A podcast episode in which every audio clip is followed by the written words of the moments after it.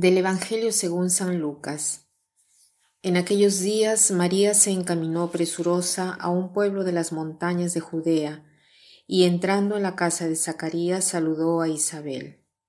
En cuanto ésta oyó el saludo de María, la criatura saltó en su seno.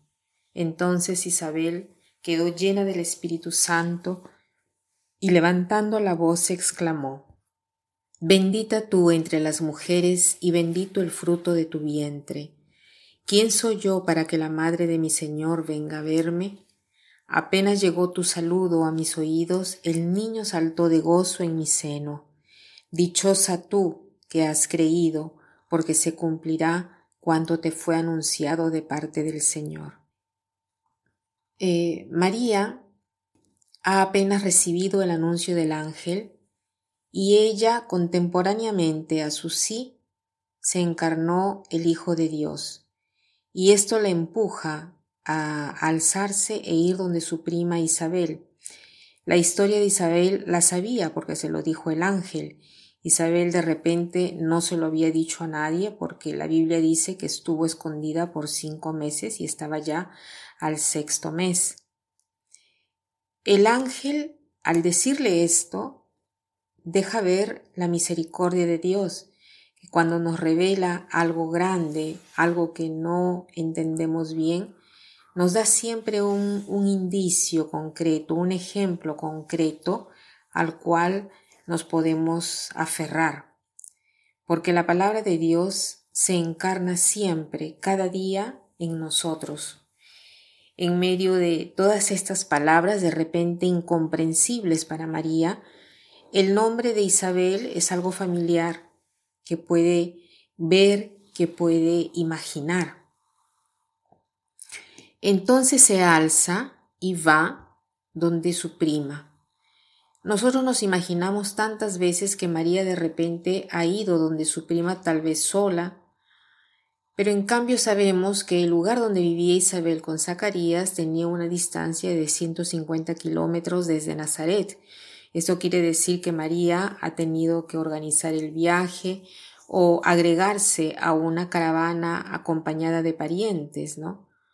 Eh, ¿Cómo pudo explicar a sus padres y a José el por qué iba donde Isabel, ya que nadie sabía nada de ella? Eso lo sabremos cuando estemos en el paraíso. Pero seguramente el hecho de que haya ido donde su prima es un gran acto de coraje y generosidad de parte de ella, ¿no? Y me he preguntado muchas veces por qué María va donde su prima Isabel. Eh, he escuchado muchos comentarios, ¿no? Que decían que Isabel se encuentra en un momento de necesidad, tiene seis meses y es anciana. Entonces María va a, a ayudarla. De repente está presente este aspecto pero lo que me imagino es pensar que María, delante de, de ese anuncio misterioso para ella que es tan joven, tenía necesidad de confiar en alguien, de contar lo que había sucedido, ¿no? De repente no podía comentar esto con José o con sus padres. No sabemos si lo hizo inmediatamente. Pero Isabel estaba pasando por lo mismo que estaba pasando a ella. Eh, Isabel de repente podía comprenderla, era mayor y podía indicarle cómo hacer para vivir ese embarazo misterioso, porque Isabel ya estaba pasando por lo mismo. Entonces, eh, pienso que María ha sentido esa necesidad, porque nos sucede también a nosotros, sobre todo cuando nos pasa algo bonito o de repente de dolor, y sabemos que otro ya ha vivido aquella realidad y lo ha superado, el deseo de compartir, de hablar, de saber, de recibir un consejo es muy fuerte y nos apuramos para hablar con esa persona. Entonces podemos preguntarnos, ¿quién ha sido para nosotros Isabel?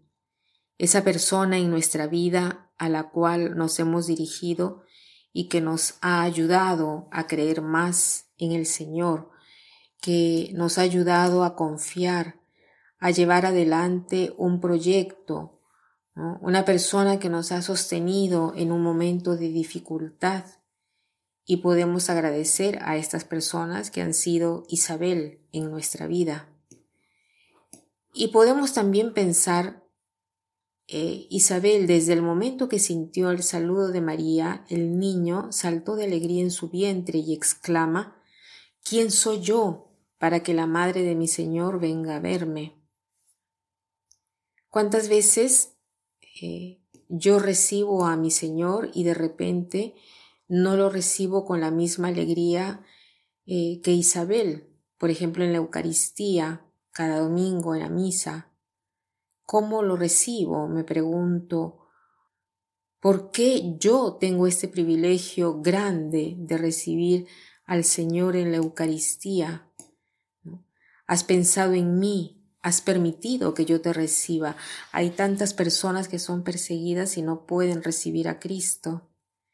Entonces pidamos al Señor por intercesión de Isabel esta alegría, este gozo delante de Jesús cuando lo recibimos en la Eucaristía.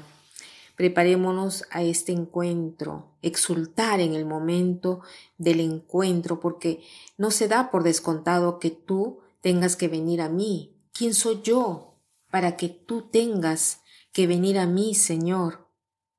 Ayúdame, Señor, a acogerte, teniendo a Juan en el vientre, aquel que prepara los corazones para tenerlo bien dispuesto, y este corazón es el mío. Que pasen un buen día.